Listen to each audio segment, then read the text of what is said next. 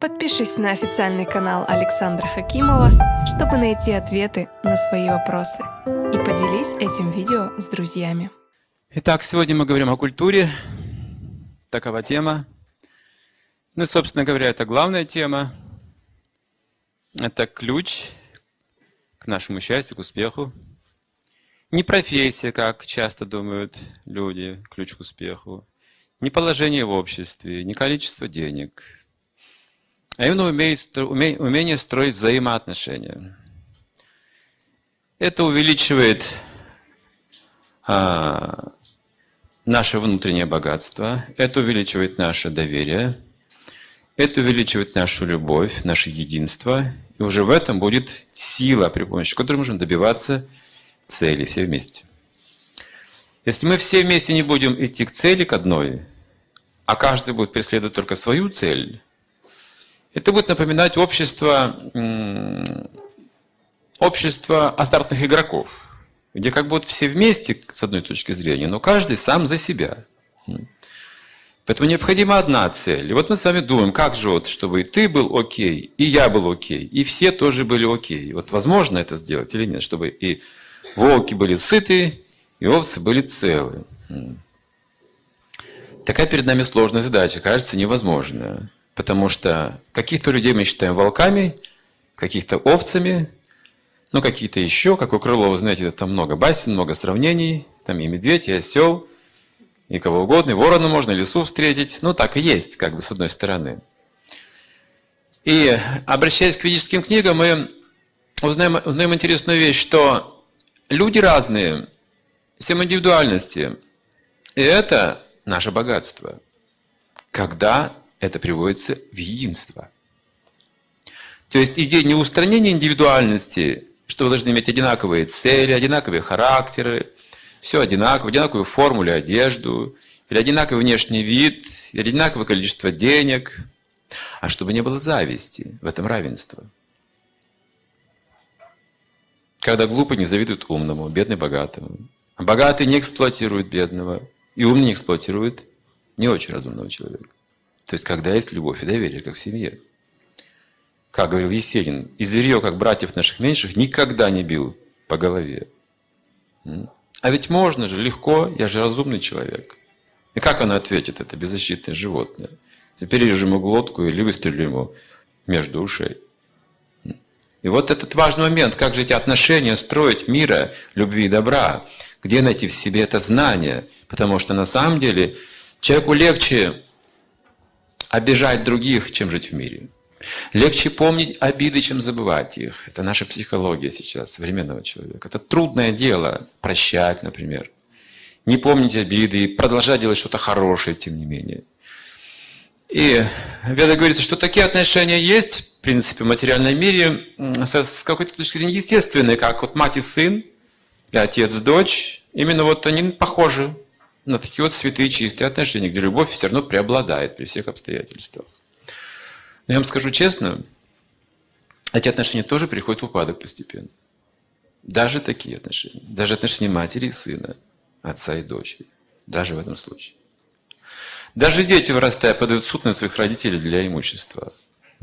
Как интересно известно был случай в Канаде, по-моему, в новостях это было однажды. 18-летний сын подал суд на свою мать.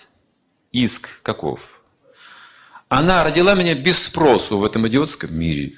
Поэтому должна мне выплатить 2 миллиона долларов вообще за это. Вот такое рассматривалось дело в суде. Вот такие отношения – даже близких родственников, матери и сына. Хотя они считаются самые бескорыстные, самые чистые в ведических книгах, настолько, что формула из Ману Самхиты после Бога поклоняйтесь матери, говорится. Вот настолько высокие отношения в прошлом это были. Настолько это были великие примеры. То сейчас уже, конечно, время другое, мы меняемся, а ведь лучше нам не меняться в этом отношении, правда же? Мы думаем, что прогресс – это как раз какие-то перемены, но вот какие-то вещи должны оставаться неприкосновенными, святыми, так сказать, неизменяемыми никогда. Нельзя менять все. И менять вообще ничего не нужно, потому что в творении Бога уже все совершенным образом создано. Не менять, а поддерживать нужно и улучшать то, что приходит в упадок. Это тенденция – Материальная природа, вот вы построили дом, прекрасно, новый, но через какое-то время он будет давать трещины, осадку там какую-то, его нужно поддерживать.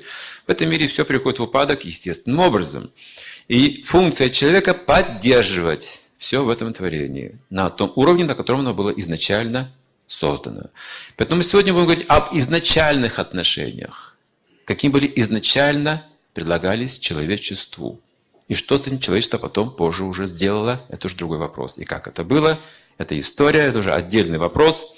Его нужно тоже изучить, проследить, как эта тенденция идет к разрушению.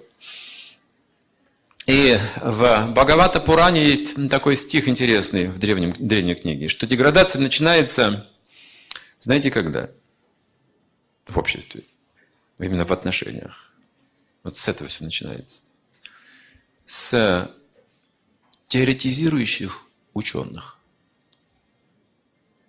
Причем это кажется очень интересно и привлекательно. Столько теорий, столько, кажется, возможностей. Знаете, мы верим, что вот а вдруг эта теория правильная, вдруг эта теория, давайте больше теорий, давайте изучать, все это анализировать, углубляться в эти вещи. Но именно вот так вот люди и запутываются. Я сейчас приведу один пример. Здесь э, я не взял ноутбук, и экрана нет. Но было бы наглядно хорошо показать. Если вы увидите, что такое наша планета Земля, это можно образно нарисовать же, правда же, пропорционально. А Луна немножко меньше, Марс, Венера тоже чуть меньше. Там есть еще более мелкие планеты совсем уж. есть звезда смерти, которая совсем уж маленькая по отношению к Земле. Может быть, занимает там пространство пол Индии. Вот совсем вот такой вот шарик, звезда смерти называется. Ну а потом дается другой пример. Уран, Сатурн, Юпитер. Если это увидите, думаете, о боже, о боже, гиганты какие. Юпитер и Земля где-то тут такая. Потому что что там на планете происходит. А потом Солнце рядом показывает размеры. Кошмар какой. В 300 раз больше планеты Земля. Если мы здесь взорвем ядерный, ядерную бомбу, мы уже снемся, не так ли? Но это просто ужас. Один ученый чуть не сошел с ума, когда увидел этот выход энергии. А если на Солнце взорвать эту ядерную бомбу, никто не заметит там. Совсем другие измерения энергии. Боже мой, какие процессы. Ну а что дальше? А дальше звезды крупнее. И самая крупная из известных звезд, Цефея, почти в 2000 раз больше Солнца. То есть мы ее на небосводе на нашем не увидим просто, если вот в таком масштабе взять. Все будет залито ее энергией. И что вы почувствуете, когда будете погружаться в эти процессы? Как вы думаете? Что вы уже чувствуете? Какой кошмар, правда? Страшно просто. Да лучше не смотреть на это все. А если взять эту цифею в нашей галактике, по отношению просто к галактике, в которой она находится, она будет одна миллионная пикселя. Ее там практически нет. Где же там Краснодар-то вообще? Можно увидеть. Можно вообще строить отношения вот с такими масштабами. Мы боимся, нас сразу вызывает страх. Вообще эти энергии контролируются или не контролируются? А вдруг Солнце, знаете, вспышку даст в сторону Земли? Иногда ученые так рассуждают. Вот один протуберанец, и нам конец просто. Вот если в сторону Земли, нам конец. А если планета упадет или астероид упадет на нашу, на нашу Землю в 2012 году, вы же знаете? Вы же готовы к этому, готовитесь, правда? Мы же готовимся с вами к 2012 году. И когда мы так мыслим, вот таким образом мы думаем, что это страшная-страшная картина оказывается. А как веды описывают Вселенную? Как называется Солнце? Красное солнышко. Сурьеви Вазван. Вы приветствуете его, когда на вас ходит, вы радуетесь, вы не боитесь ничего. Почему? Все процессы контролируются личностью. Почему эта личность вам желает добра? Почему боитесь Солнца? Почему боитесь комет каких-то? А потому что нет взаимоотношений со всем этим. Наука взаимоотношений утрачена. Нет отношений, что это просто молекулы, атомы. Это просто гигантские страшные стихии, которые слепые, жуткие, безмозглые, лишенные разума всякого. И мы живем в этом хаосе страшном, нужно выжить каким-то образом. Вы не думаете, что наука, она изменила что-то теоретизирующее? И то же самое сейчас думаем о семье. Повезет, не повезет. Процесс-то неуправляемый, я в чем виноват, правда же? Женился, а потом выяснилось вот так. Замуж вышла, а вот не везет. Один муж, другой муж, третий муж. Ну, нет настоящего мужа. Как бы нет взаимоотношений. А вы знаете, что говорится в Ведах? Вы можете с любым человеком установить отношения. С любым человеком можете установить глубокие отношения. Но это уже великий человек, мы об этом мы не будем применять сейчас, к нам хорошо. Но мы говорим, опять же, это не теория, это практика, это то, что необходимо делать. Или как говорит, возлюби ближнего. А мы спрашиваем, ну почему именно ближнего? Ну почему именно вот это вот ближнее, вот этих вот всех ближних, я знаю уже, ну, ну почему я должен любить? Вот вот дальнего мне хочется возлюбить, понимаете? А когда он становится ближним, опять не хочется. Там не говорится возлюбить дальнего того, которого ты не знаешь, ты его придумываешь, вот его любить легко, правда же? На фотографии просто смотрите и думаете, он такой, он такой, и он такой, и такой тоже. Вы придумываете все. А когда он ближний, вы видите, он каков он есть, и полюбить не можете. А полюбить-то как раз нужно ближнего. И кто же мой ближний? Спросил кто-то Иисус с вызовом. Кого же должен любить? Покажи, кто ты мой ближний. Вот кому ты помогаешь, кого ты любишь, это и есть твой ближний. То есть любить нужно всех. По закону судьбы. Какой человек пришел, такого и любите. Вот это, взаимо... это наука взаимоотношений. Но у меня есть другая формула против этого. Насильно мил не будешь. Вы плохие вещи говорите. Сердцу-то не прикажешь. Не совсем так. То, что мы называем сердцем, совсем может быть и не сердцем. Это просто органы чувств, восприятия, которые капризны, как не, непонятно что. Что-то не нравится, они уже отталкивают этот предмет. Все не могут вернуться к этому. Сердце – это очень глубокое понятие. И на уровне сердца мы любим абсолютно все вокруг. Нет того в творении Бога, чтобы человек не любил. Это создано с этой целью изначально. Однако таких отношений нет, они утрачены. Эта наука утрачена. Поэтому всю жизнь скитаемся в этом мире. Так и не можем найти свою любовь. Потому что это кто-то где-то, какой-то человек может быть. Редко, редко, редко ну вот по улице походите целый день, ну кто вам так нравится, что вы сразу его полюбили? Никто. Вот столько людей, а полюбить некого. А потому что я настроен не на любовь, а на то, что мне сразу все дадут. Кто даст мне любовь, даст мне деньги, даст мне красоту, даст мне приятные слова, даст мне все, что я хочу. И мы называем это любовью. Вот это потребительское сознание. Нет. Но когда люди начинают отдавать все друг другу, они любят всех. Однажды мы были в храме в Джайпурском. Многие стремятся поехать туда сейчас паломники. Это слава же растет. И чему же мы там научились? И, ну, я был в шоке, честно говоря. В каком-то таком глубоком, культурно-духовном шоке. Потому что я попал не просто к какому-то человеку, который что-то мне сказал, хорошее, интересное, глубокое. Это тоже было. Попал в атмосферу людей, толпы людей с этим настроением. Я не ожидал такого результата. Может быть, я впервые в жизни тогда почувствовал, что такое общество человека. Что такое вообще это любовь, на самом деле. Просто в толпе вы ходите, вы не почувствуете вот это вот на улице никогда. Это выставка просто на улице, которая возбуждает ум и дергает наши чувства. И там храм, божества. Каждое утро в 4.30 утра 7 тысяч человек приходит. Весь центр города там. Каждое утро все приходят туда. И поют так, что завораживают душу. Уже утром, каждое утро служба. Хорошо. Мы посетили. Мы увидели эту культуру. А затем традиционно обходят божества, алтарь вокруг люди. Такова традиция по часовой стрелке. Это тоже считается взаимоотношения. Так строятся взаимоотношения с божествами. И приятная атмосфера, просветление, ну, ну служба, ну, сами понимаете. Так это. И там есть такое окошечко небольшое слева, где продают махапрасад, сладости от божеств. То есть освященная пища, по нашему пониманию, так скажем, освященная пища. Я подумал, я куплю обязательно кулечек другой, чтобы отвезти в Россию, угостить здесь. Потому что через пищу передается то настроение. Я купил кулечек другой, и прежде чем я его спрятал себе в сумку, меня окружила толпа местных людей – с протянутыми руками. Как дети. И все вот так вот тянули руки. Давай сюда. И что-то было удивительное в этом, они были на самом деле настолько чисто, вот это их было стремление от меня что-то получить, что я автоматически даже неосознанно взял и раздал все, что было. Думаю, странно, а что-то мне обобрали, что ли? Надо покупать еще. Я пошел купил еще, и снова точно такая же история. Сразу меня обступают и берут. И всякий, кто покупает, его сразу обступают, он раздает. Оказывается, они покупаются, чтобы сразу же раздать. И более, если вы ходите вокруг храма, вот, вот этого алтаря, вам тоже что-то дают, дают, каждый дает, каждый другу что-то что-то. И через минут 10-15, полчаса вы чувствуете, что это ваша семья, вы любите всех. Принцип дадати.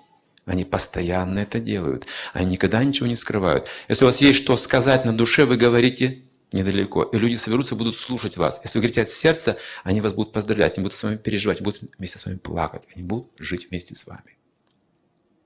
Они все нам стали за один день родными людьми сразу же. Сразу же, мгновенно. Это был культурный шок у меня. В Бенгалии было то же самое. Посетили одну деревню. Я говорю о таких глубоких местах, где у людей еще есть духовные традиции.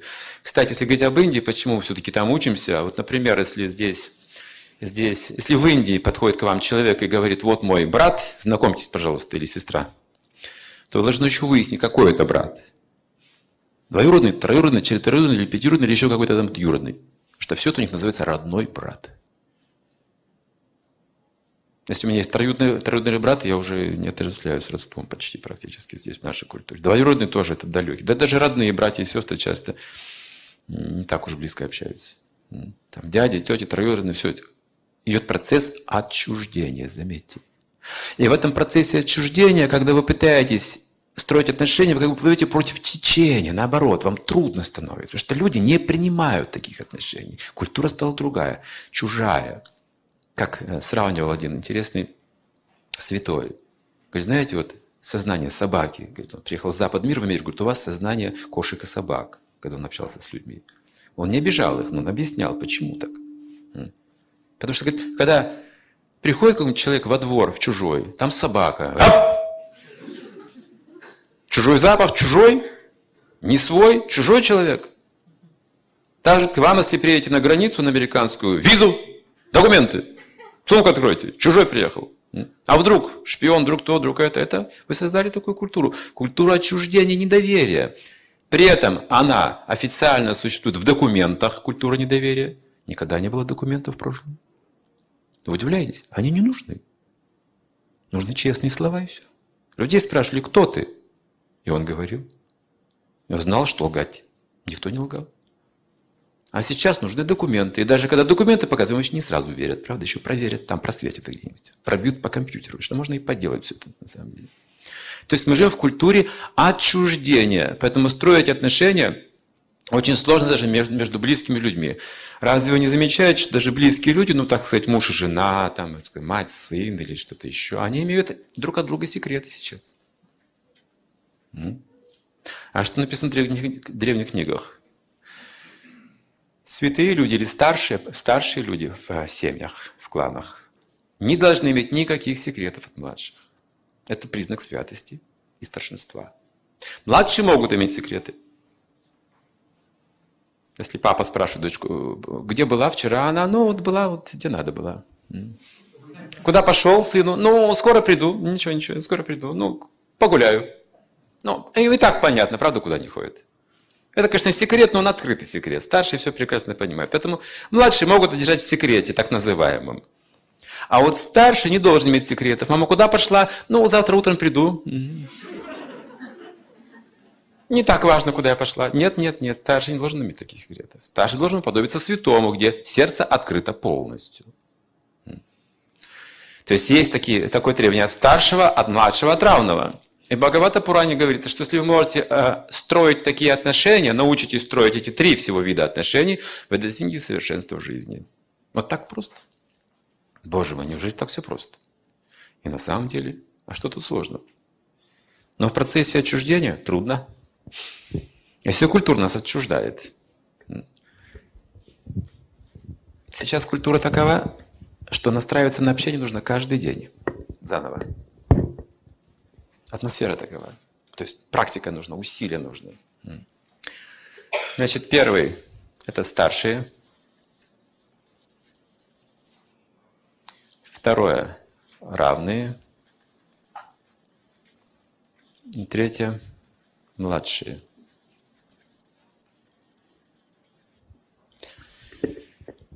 Кто-то есть старше нас, как вы думаете? Ну, не хочется, чтобы было так. Ну, всегда есть кто-то старше. Кто-то умнее, кто-то старше по возрасту, кто-то богаче, кто-то успешнее. Всегда будут те, кто будет меня учить. Ну, как не прискорбно, но это факт. Всегда должны быть старшие. Кто-то равный есть среди нас? Или равных нет ни у кого? Должны быть равны. Так. И младшие тоже есть. Ну, с этим мы согласны. Младшие, да, должны быть. Все остальные младшие, конечно. Я знаю лучше всех, и все остальные просто ничего не понимают. Даже старшие меня не понимают. Я очень возвышенная личность. Сейчас обсудим этот момент. И вот однажды а, ко мне привели группу подростков, старшие. Сказали, вот, поговорите, вот сложности с ними, такие-такие, ну, как подростки, обычные сложности. Я спросил, я им сказал, вот вы согласны, что есть у нас старший, равный, младший, ну, у каждого человека. Он сказал, ну, конечно, ну, да, мы знаем это уже. Я говорю, ну, расскажите, как у вас отношения строятся а, со старшими, с равными, с младшими. Эти подростки подумали, сказали, ну, а старших мы убегаем, прячемся. Что они лезут не в свое дело. А какое, говорит, вообще их дело? Мы уже взрослые люди. Вот их позиция. Старших не слушать, скрывать, убегать и там все делать по-своему. Хорошо. А с равными как вы общаетесь? Ну, мы соревнуемся, деремся иногда. Конкуренция страшная. Согласны, в школах как? От учителей все скрывают, друг с другом не постоянно дерутся, ссорятся. Этим опасны школы именно. Ну, а младших они просто не замечают эту мелочь. Знаете почему? Есть одна общая энергия, которая это все поддерживает. Это называется зависть. Зависть к старшим, зависть к равным, зависть к младшим. Так она выражается. Если мы завидуем, если мы не обучены любить, а этому нужно учить, зависть, она уже есть природная, врожденная – если мы не будем учить человека, то зависть, она сама будет развиваться. Саморазвивающийся фактор. А вот чтобы любовь развивать, конечно, нужно усилия. Специальная подготовка, образование, формирование качеств, характера, воспитание, большой труд на самом деле. То есть зависть, она уже по естеству своему имеется у ребенка любого. И зависть, и жадность, у него эгоизм, у него есть природный, так называемый. Ему все позволяют, поэтому всегда хвалят. Ну а потом постепенно уже начинают разум пробуждать, что ты не такой уж совершенный, что у тебя есть ошибки, нужно делать лучше это. Думай о других больше, чем о себе. То есть, вот видите, направляют его на взаимоотношения.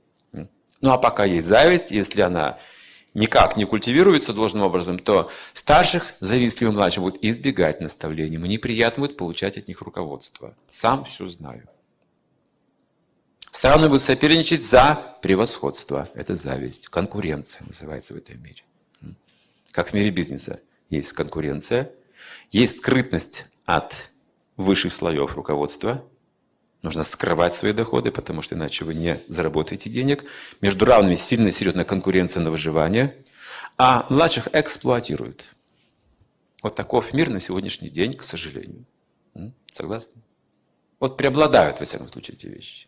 Более того, эти вещи стали проникать прямо в семьи, такие отношения. Вот что самое сейчас опасное. В ячейке общества, из чего оно, собственно, состоит. То есть вот эта опухоль раковая проникает уже глубоко в ткань общества, видите? Для себя, для себя, для себя. Никто мне не авторитет, я сам все знаю. Это все больше и больше поддерживается каким-то образом. Каждый надеется только на свои силы. И в этом он слаб и обязательно проиграет.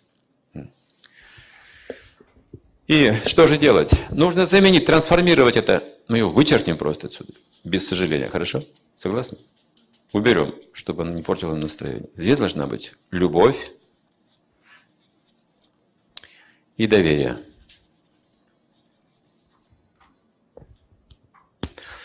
Тут нужно разобраться. Потому что слепо доверять всем в подряд и слепо любить всех, всех подряд не так уж рекомендовано. Нет, нет, будьте разумны. Тут нужно разобраться, кто же есть старший на самом деле, кто есть равный и кто есть младший. Четыре критерия у старшинства и у младшинства. И равенство. Четыре критерия будут. Естественный критерий. Первый критерий. Возраст.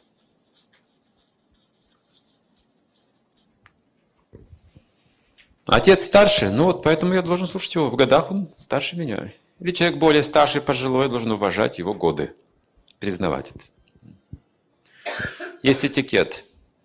Если человек не уважает старших, у него сокращается срок жизни, согласно ведам. Сокращается срок жизни. Потому что без благословения старших успех невозможен, написано в ведах. Это называется проклятие, когда у вас нет ни одного благословения, и пытаетесь что-то в жизни делать. называется проклятие какое-то. Вы вроде делаете на удачу, но увеличиваются только страхи жизни. Больше, больше, больше. Поэтому обязательно нужно получить благословение старших. Это возраст, первый критерий. Второй критерий – богатство.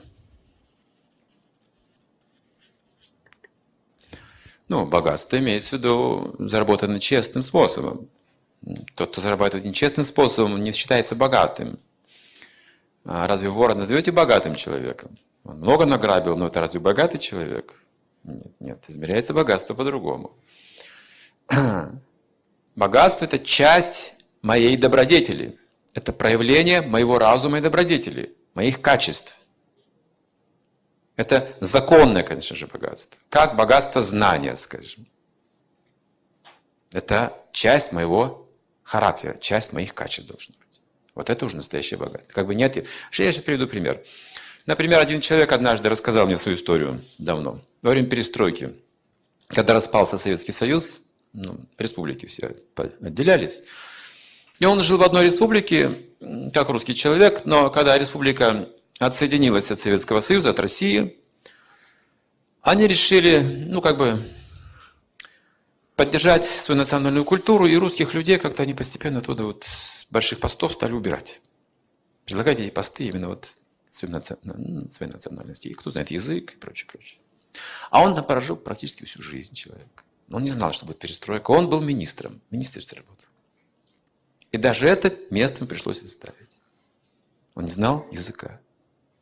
Ну и другие были причины. Уехал в Россию, начал все заново. Представьте. Ну, он где-то министр, может быть, не министр, но где-то там он был. Высокое положение. Приехал в Россию и спросил, когда меня встретил, почему со мной произошло, что это за судьба такая.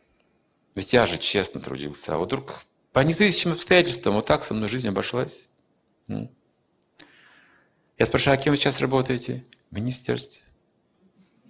Я говорю, видите, видите, вы всегда будете министром, везде будете министром. Куда вы не поехали, потому что у вас есть качество, разум, природа ваша такая. И он привел пример, кто льва устанавливал царем зверей. У него есть документы вообще. С печатью, с подписью. Его природа, не так ли? Вот это имеется в виду. Богатство – это природа человека должна быть. Так же, как возраст – это природа человека.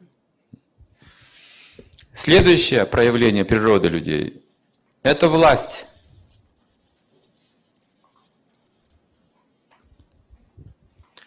Знаете, как воспитывали царей в древней культуре?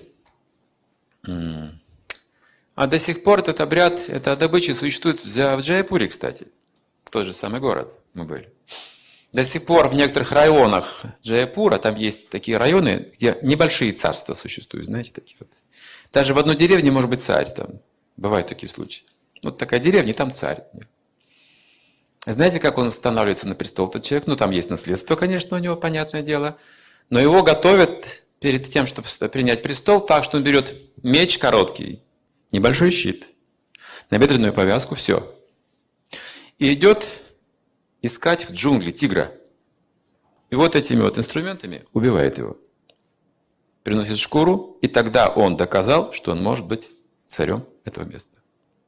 Вот такое мужество, такую природу должен иметь человек, чтобы управлять обществом. Он должен бояться злых людей или порочных людей. Иначе он попадет под их влияние. Они будут его подкупать постоянно, влиять на него, манипулировать. Нужно очень мужественным человеком способный рисковать жизнью чем угодно ради блага общества. Это его природа, природа воина. Так, это другой критерий. Власть тоже говорит о старшинстве. Больше власти – старше. Больше возраст – старше. Богаче – старше. И четвертый критерий, наиболее важный – это знание. который превосходит все предыдущие критерии. По количеству и качеству знания человек определяется старшинство его. То есть старший – это тот, кого мы спрашиваем, а младший – тот, кого мы обучаем, а равный тот, с кем мы делимся впечатлениями и реализациями на равных. Вот так это автоматически уже существует. Хотите проверить, кто старше, кто младше, просто разговаривайте. И вдруг в какой-то момент вы чувствуете, что вы задаете вопрос, а он отвечает. Он старше. Или наоборот, вы просто общаетесь с человеком, и он вдруг он начинает спрашивать, вы постоянно отвечаете, вы старше. А с кем-то вы просто делитесь постоянно чем-то, смеетесь, поддерживаете друг друга. Это равные отношения. Они не всегда зависят от возраста, от богатства или власти. Но всегда зависит большей частью от знания количества и качества. То есть количество знаний – это объем, способность помнить, связывать логически, какие-то системы знания иметь. Это одно. Это не главное. Главное – качество знаний. Вот об этой культуре сейчас мы забыли. В учебных заведениях этого не преподается. Только академическое количественное знание дается. Что нужно запомнить и усвоить вот таким вот образом. Как систему знания. А качество знаний что такое? Их 20. Я не буду сейчас их перечислять. Но первое качество знания – это смирение в человеке. Если мы не обретем качество смирения, мы станем слабыми, уязвимыми.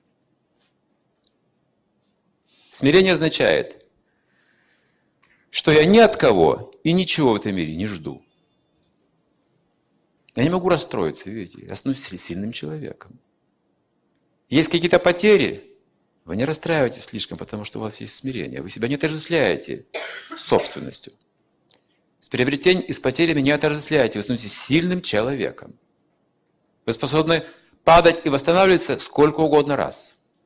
Вы неуязвимы, вы легко прощаете обиды, потому что вы себя не отождествляете с этим материальным физическим телом. Хотите проверить себя на смирение? Очень просто.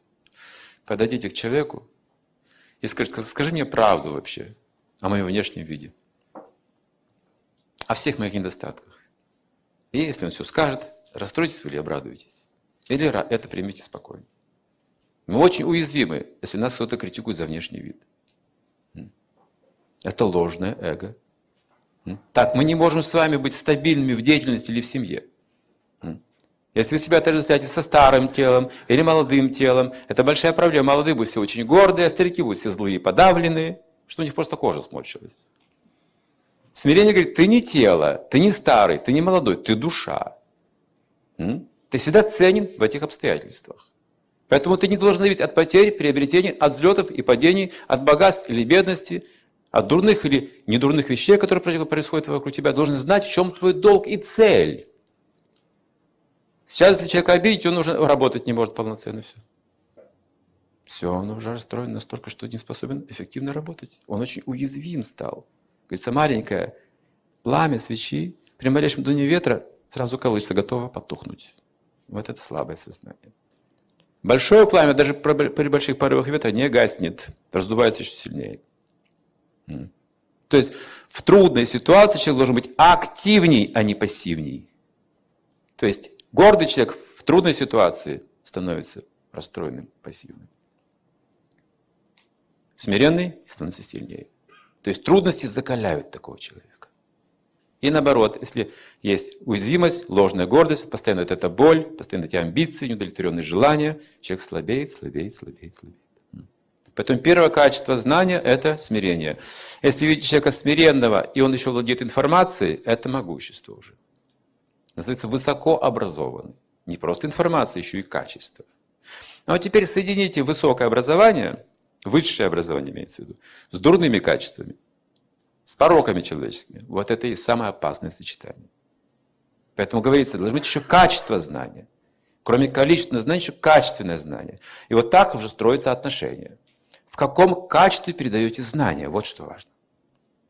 Мы все все говорим правильно.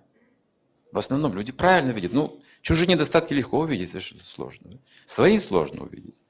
И иногда мы говорим об этом, но в каком качестве нужно следить? Мы говорим, почему нас не слушают младшие? Потому что мы говорим в неправильном качестве. Они не хотят спрашивать, дай мне наставление, пожалуйста, наставь мне на путь истины.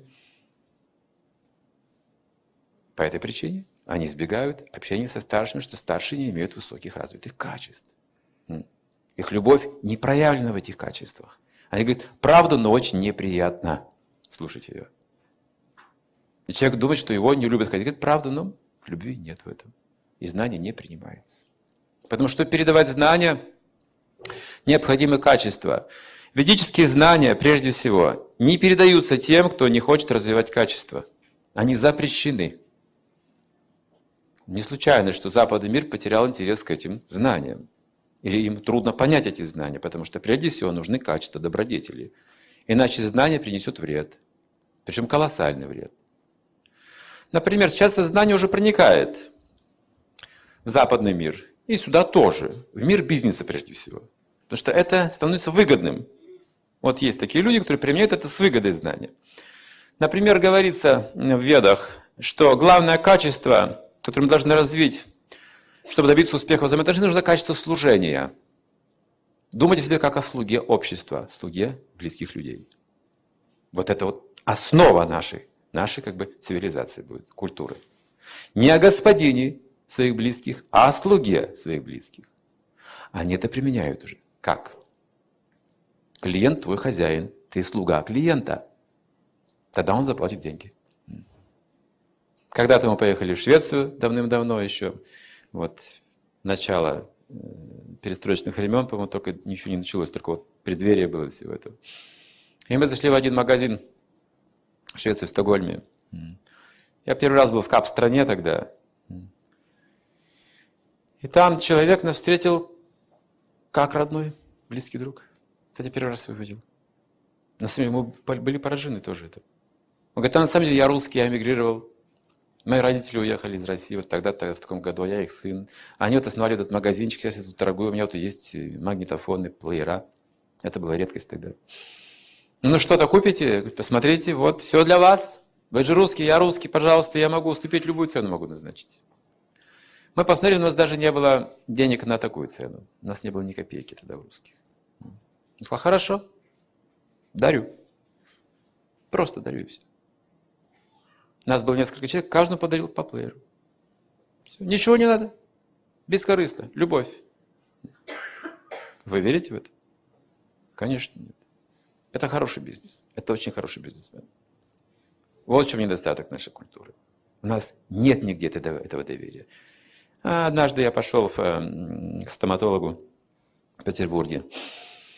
И я с этим открытым ртом там э, долгое время, потому что они еще между собой говорят, отворачиваются, знаете, там ругаться, там система, что-то у них там меняется, у них там свои проблемы, они там все возбужденные, там сверлом этими, они на меня не смотрят они друг другом, там что-то там у них, денег мало, перестройка.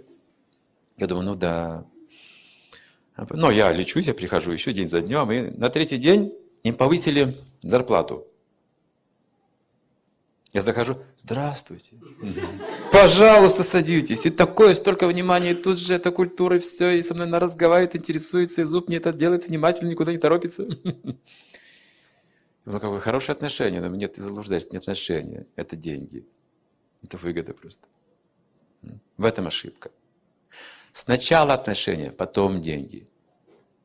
А мы думаем, сначала деньги, а потом я проявлю отношения. В этом серьезная ошибка. В семье этот принцип, во всяком случае, неприменим. Да? Когда-то я сказал матери, еще я в школу не пошел, у меня была страсть в детстве, знаете, какая я умереть мог за эту страсть. Мне нужны были подводные снаряжения целиком все. У меня была идея нырнуть в Марианскую впадину, знаете, в Тихом океане, самое глубокое место. Вот туда нужен акваланг, нужна ласта, нужна трубка, костюм, гидрокостюм, я нырну туда. Вот так. Такая была страсть у меня. И я говорю матери, дай деньги на ласты. Прежде всего, ласты куплю. Она говорит, ну таких денег нет на ласты, да тебе рано еще, зачем тебе ласты? Ну и так далее. Но я как заортачился, как заупрямился, я был упрямый очень, капризный. Она говорит, ну денег нет. Но ты можешь, ну, накопить, если хочешь. Ну, я тебе там буду давать там по копейке там в день, там сколько. Ты будешь откладывать, ну, накопишь на ласты. Так успокоила меня. Вот она пошла на этот со мной трюк. Но я оказался более коварным, чем она думала. Я купил себе копилку. Я относился к этому очень серьезно, ласты. И всякий раз, когда я ходил в магазин, и какая-то сдача оставалась, я бросал туда. Матери не отдавал. Ну, разрешила все, туда бросаю. И этот день, другой день, третий день, моя копилка растет, и моя гордость тоже растет, чувство собственника уже растет. И в конце концов дело шло до того, что вот если дашь мне больше на копилку, я схожу в магазин. А не дашь, не пойду в магазин, сама иди в магазин. Ах, так она сказала. Она взяла всю копилку и забрала у меня. Все, ничего не получишь. Вот так. В семье этот принцип неприменим торговли. В близких отношениях принцип неприменим. Выгоды никакой не применим. Итак, мы часто смотрим, как выглядит мой партнер, невеста или жених, как одет, на какой машине приехал, какие у него друзья. Это очень сильно может повлиять на наши отношения, понимаете? Но это не отношения, как я сказал уже. Это иллюзия отношений. Нам кажется, что это отношения. Вот на кого мы смотрим? Кто на нашей жизни на самом деле важен для нас? Вот есть много великих людей, не знаю, Рокфеллеры там, или Форды какие-то, или Билл Гейтс. Ну, есть известные знаменитости. И мы думаем, что от них наша жизнь зависит. Нет. Жизнь зависит от близких людей, вот этих, с которыми вот воюю всю жизнь.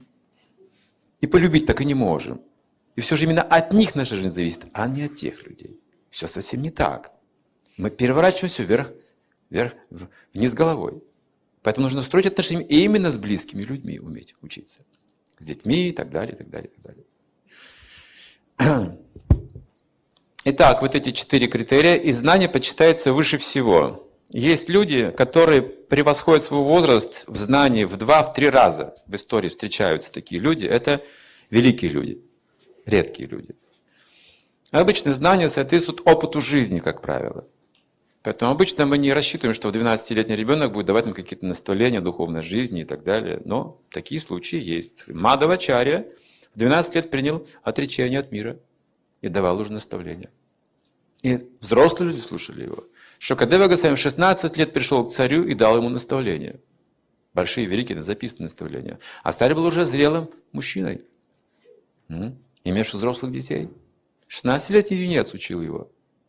И мудрецы признали, что он самый великий из всех мудрецов. Но это редкие случаи, когда знание уже как бы врожденное существует. Обычно существует врожденный эгоизм. Но вот есть такие редкие примеры. Нам обычно нужно культивировать эти знания. Итак, старшие – это главный критерий знания. Но, тем не менее, все почитаются. Эти критерии должны почитаться. Если даже человек в возрасте старше вас меньше знает, должны уважать его возраст. То есть какова истинная культура? Мы ищем возможность уважать. Понимаете? Понимаете, в чем разница? Есть другая, другой подход. Мы ищем возможность не уважать. А, вот есть недостаток, все, я тебя не уважаю. Все. Нашел в тебе недостаток. Есть причина теперь. Понимаете, конкретно. То ведическая культура другая. Возможно, много плохих качеств, но я ищу хорошие качества. О, есть хорошие качества. Уже можно уважать человека, все, можно уже общаться. Так? Вот яблоко. Хорошее яблоко. Краснодарское. Но вот с этой стороны оно гнилое. А вот с этой свежее и хорошее. С какой стороны кусать нужно, как вы думаете? Видите, как все просто. Вот так же нужно общаться с людьми. С какой стороной общаться? Всегда с хорошей стороной общайтесь. Для этого нужно, конечно, уметь владеть чувствами, держать себя, э, свои чувства под контролем, потому что человек говорит какие-то глупости, не отвечайте на глупости, как будто не слышали ничего. Что-то говорит правильно, хорошее, сразу обратите внимание. Вот так воспитывают детей в этой культуре. Сейчас как детей воспитывают? Мать смотрит, ребенок занят хорошими делами. Молодец, все, занимайся. Можно забыть про него. Ну, все же хорошо. Можно не обращать внимания, правда же? Можно заняться своими делами. А теперь начинаешь шкодить. Вот это, на это нужно обратить внимание, правда же? Что там делаешь? Куда пошел? Не надо два пальца в розетку? И все, все тоже порой, куда пальцы? Нельзя в розетку два пальца. А он смотрит на вас. И наоборот. Он, значит, туда, он хочет, чтобы ему, ему великолепно, понимаете, на него внимание обратили. Все, что ребенок понимает. Он не знает, что такое розетка и почему нельзя, но он понимает, как он в центре внимания оказался вдруг, понимаете, в одну секунду. И чем ближе пальцы, тем больше внимания. М? Как здорово. Пальцы убираешься, успокаивается, приближаешься, о, как интересно, игра какая. То есть ребенок – это его природное чувство эгоизма. Если обращают внимание, это хорошо, а не обращают – плохо. Я делаю хорошие вещи, но никому это не нужно. Никто не обращает внимания. Я не буду это делать. Я буду делать то, на что обратят внимание. Вот так ребенок понимает обстоятельства. Поэтому Вед говорит, наоборот, когда он делает что-то хорошее, немедленно обратите внимание. Что-то плохое, отвердитесь. Вы не видите ничего. Ну, если, конечно, не опасно для жизни. Но принцип такой. Также в школах делают то же самое. Как учитель, он смотрит, как дети рисуют. И он находит того, кто рисует лучше всех. Говорит, вот, очень хорошо. И уходит. И все что там, что там у него, что там. Ага, вот как хорошо. Вот, вот это нужно делать. Вот в таком духе нужно делать. Вот это позитивный метод. То есть общайтесь это с хорошей стороной человека. И она начинает увеличиваться, развиваться. То есть куда вы обратите внимание, то и вырастет. Как дождь, куда пролился, там и вырастет. Внимание – это большая сила, большая энергия. На плохие вещи нужно меньше внимания обращать, а на хорошие больше внимания обращать. Теперь обратитесь к средствам нашей массовой информации. Чего там больше? Вот видите? А мы удивляемся, откуда это все развивается? Потому что развивается каким-то образом. Это стало уже модным частью культуры. Говорить о плохих вещах – это стало частью культуры, а это не культура. Культура означает, мы говорим о возвышенных вещах всегда. Всегда. Всему нужно найти правильное место. Итак, если мы говорим о плохих вещах, это означает, что как вы пришли к доктору. И он говорит, так у вас тут болезнь, тут болезнь, тут болезнь, тут, тут, тут, тут, тут. Все, диагноз поставил, все расписал. Идите. Как идите? Главное же не диагноз. Главное лекарство принимать. То есть мы говорим негативные вещи, справедливо, это диагноз. А где лекарство? Если вы не знаете лекарства, вы постоянно будете менять все это, плохое убирать, а создавать что будете? То же самое, потому что нет лекарства, не знаете лекарства. Могут бы создавать ту же самую систему, просто по другим названиям. Ну, сейчас я в Краснодаре по улице прошел, смотрю, троллейбус идет такой новой марки, очень комфортный такой, тут, там низкие такие большие стекла, там люди сидят, там комфорт. И я вспомнил, как мы поехали за границу впервые, увидели такие троллейбусы или автобусы за границей. Думали, вот живут же люди, а? Не то, что наши эти автобусы загазованные такие, знаете, вот на бок они так, там руки, ноги торчат, там все такое. Такое все кривое, тут российское, дороги такие, а там дороги, там трамваи, там электрические, знаете какие? Я ехал. Вы не слышите вообще ни звука, ни шума, ни, ни вибрации, как в самолете сидите. М? Вот живут же люди. Ну и что? Ну вот у нас сейчас такие же автобусы есть, ну и что? Ну и что с того? Ничего. Ведь ничего не изменилось. Меняете автобусы, меняете дороги, меняете то, меняете то. Но сама суть остается то же самое, потому что нужно видеть позитивные вещи в людях.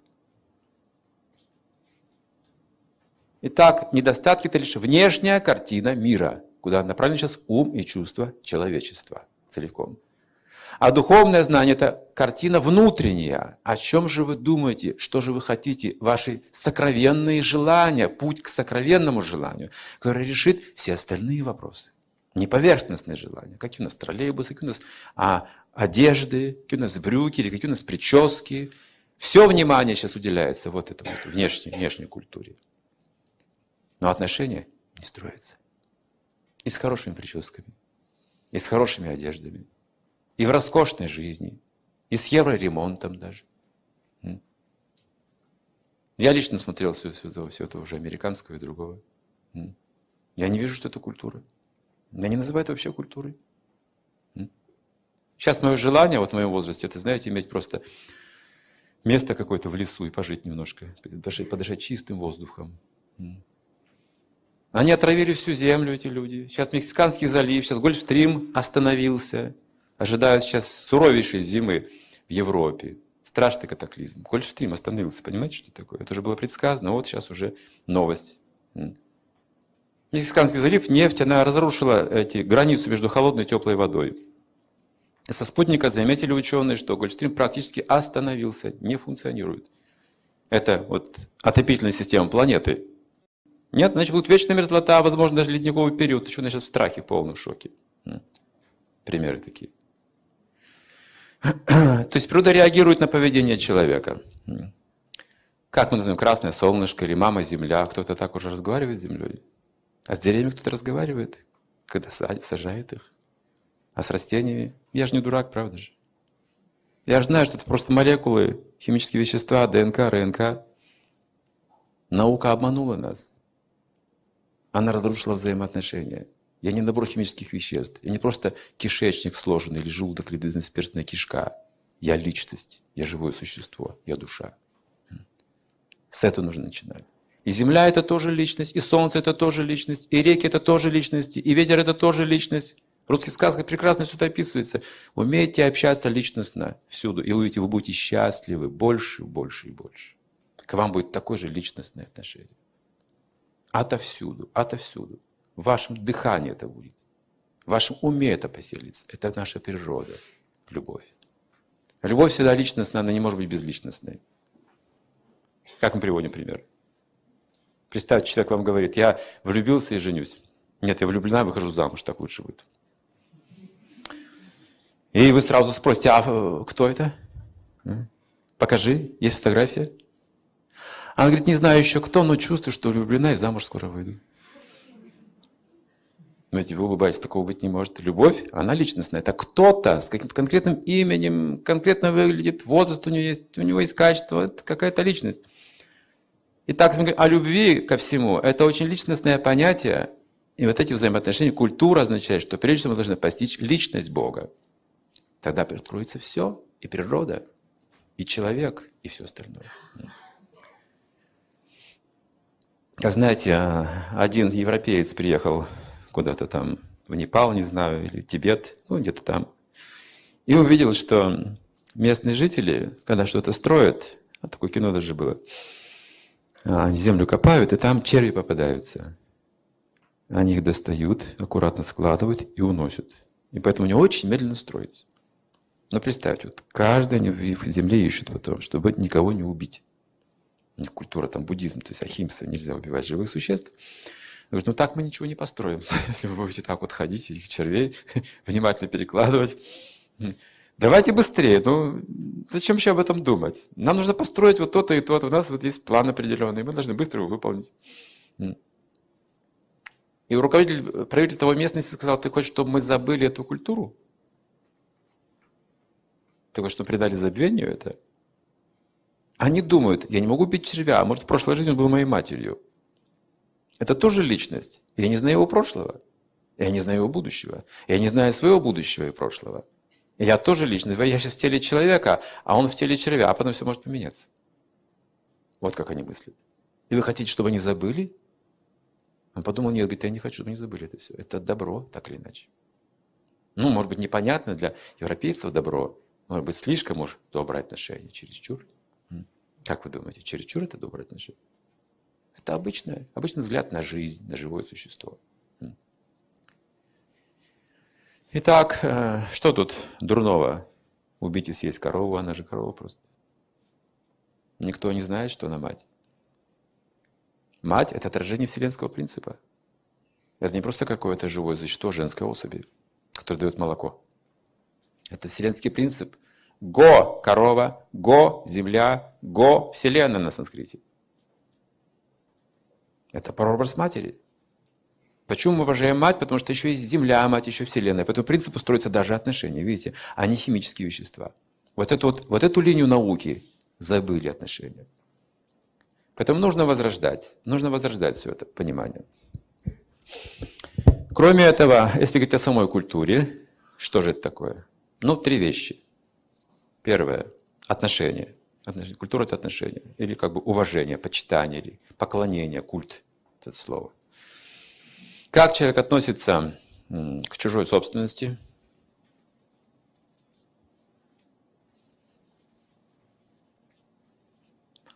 Как относится женщинам?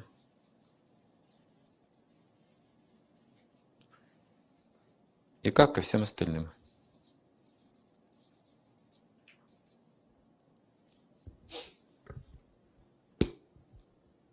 К чужой собственности Цивилизованный человек относится как к мусору. Ум его не приходит в возбуждение, когда он видит у кого-то большие богатства. Это не его, ему не принадлежит. Он абсолютно спокоен. Ну это почему это у него такие богатства, почему не у меня? Он так не думает. Это просто как мусор. Нет зависти. К женщинам, ко всем, кроме своей жены, как к матери или сестре.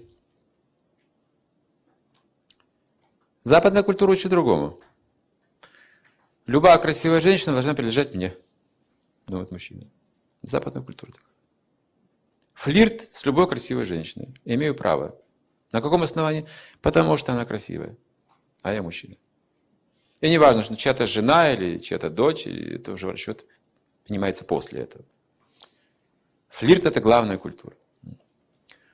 И ко всем остальным относится так, как хотел бы, чтобы относились к нему. Тоже три вещи. Знаете, мы не так уж много перечисляем. Вот тут три, и здесь три, все, что нужно знать.